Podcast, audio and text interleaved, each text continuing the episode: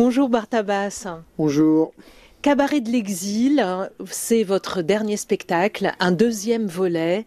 Et cette fois, vous nous emmenez vers la culture irlandaise, mais pas n'importe laquelle, celle des travelers c'est-à-dire ce sont ces nomades irlandais dont on ne sait plus trop de choses hein, de nos jours. Comment ces travelers ont croisé votre chemin? Les travelers, ce qui m'a intéressé surtout, c'est que ce sont des, Irlandais parmi les plus anciens habitants d'Irlande, hein, puisque à l'époque des clans, c'est eux qui les bijoux et les armes, qui, donc ils voyageaient d'un clan à l'autre, et se sont un peu en exil dans leur propre pays maintenant.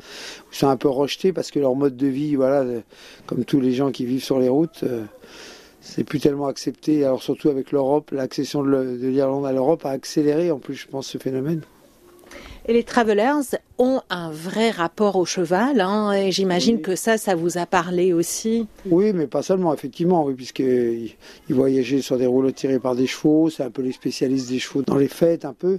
Et leur deuxième volet, c'est la musique et puis le travail du métal, quoi.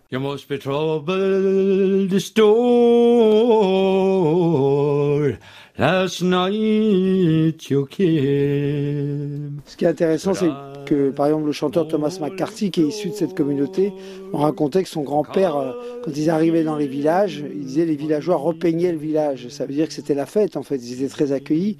Parce qu'encore dans les années 70, hein, les villageois dans les plus pauvres régions d'Irlande n'avaient ni la télé ni la radio. Hein. Donc les, les, travelers avaient aussi cette fonction de, non seulement d'animer les veillées, et aussi de transmettre des informations, et aussi de permettre aux paysans d'acheter des vêtements qu'ils amenaient depuis Dublin. Euh, c'est-à-dire qu'en fait, ils, remplissaient une véritable fonction. Ils étaient, non seulement ils étaient bien accueillis, mais ils faisaient même partie de la réalité sociale de l'Irlande. Et ça, ça a petit à petit complètement disparu.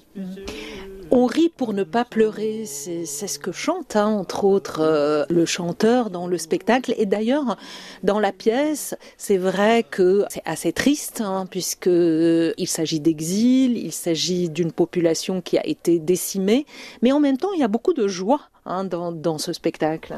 Bien sûr, bah, il y a la notion à, l'éphémère, hein, ça qui m'intéresse, moi. C'est-à-dire que notion de la mort chez les voyageurs. Voilà, on brûle la roulotte, on ne garde aucun objet, euh, on prononce même pas le nom du mort. C'est en même temps une manière de le rendre éternel, mais justement de ne pas célébrer une sépulture, quoi. C'est-à-dire, c'est pas l'enracinement, c'est le voyage, le mouvement qui compte. Euh, voilà, donc euh, ce spectacle-là reflète un peu ça aussi. Il y a toujours une notion de mouvement, de, joie, de, dynamisme, on pourrait dire même. Voilà, c'est ce qui fait la caractéristique de Zingaro. Hein. C'est une balance entre la joie et la nostalgie le fait même de travailler avec des chevaux et des nostalgiques en soi déjà. Et il y a aussi l'humour. Bien sûr, comme à chaque fois, oui. L'humour, la joie et la nostalgie, la vie, quoi. Mmh, mmh. Donc, euh, prochain euh, cabaret de l'exil, ça sera une autre culture. Après les Yiddish, les Irlandais, il y aura une, nouvelle culture, c'est ça? On ne peut rien vous cacher. Le prochain thème, ça sera l'art en exil. Ah. Donc ça sera sur euh, l'Afghanistan, l'Iran, tous ces pays où les femmes n'ont plus le droit de chanter en public ni jouer de la musique. Voilà. Ça sera même, si vous voulez tout savoir, un cabaret qui sera euh, exclusivement féminin. Merci Bartavas. Merci à vous.